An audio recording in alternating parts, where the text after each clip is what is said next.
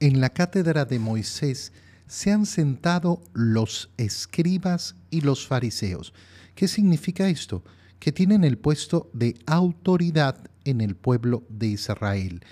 ¿Y qué es lo que dice Jesús sobre los escribas y los fariseos? Lo sabemos muy bien. Pone en evidencia toda su hipocresía, todo su modo de actuar. Y por eso las palabras que continúan son tremendas, porque Jesús le habla a la gente y le dice, en ese puesto de autoridad están los escribas y fariseos, que ustedes saben que son unos hipócritas.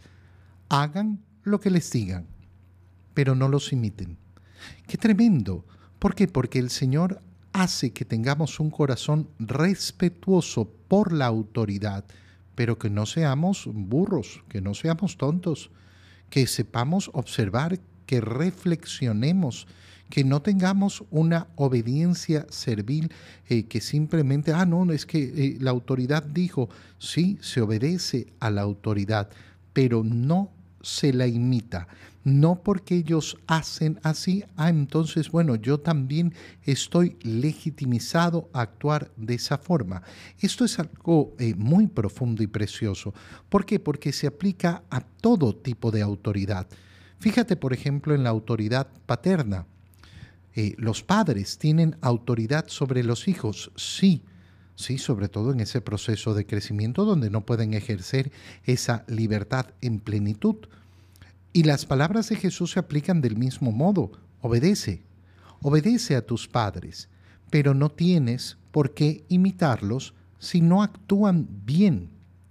Qué bonito es esa capacidad de efectivamente eh, analizar, reflexionar.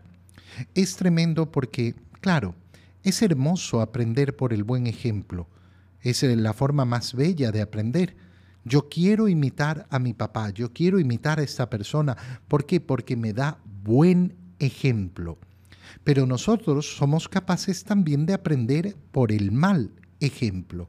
Y somos capaces entonces de decir, eso no lo quiero imitar.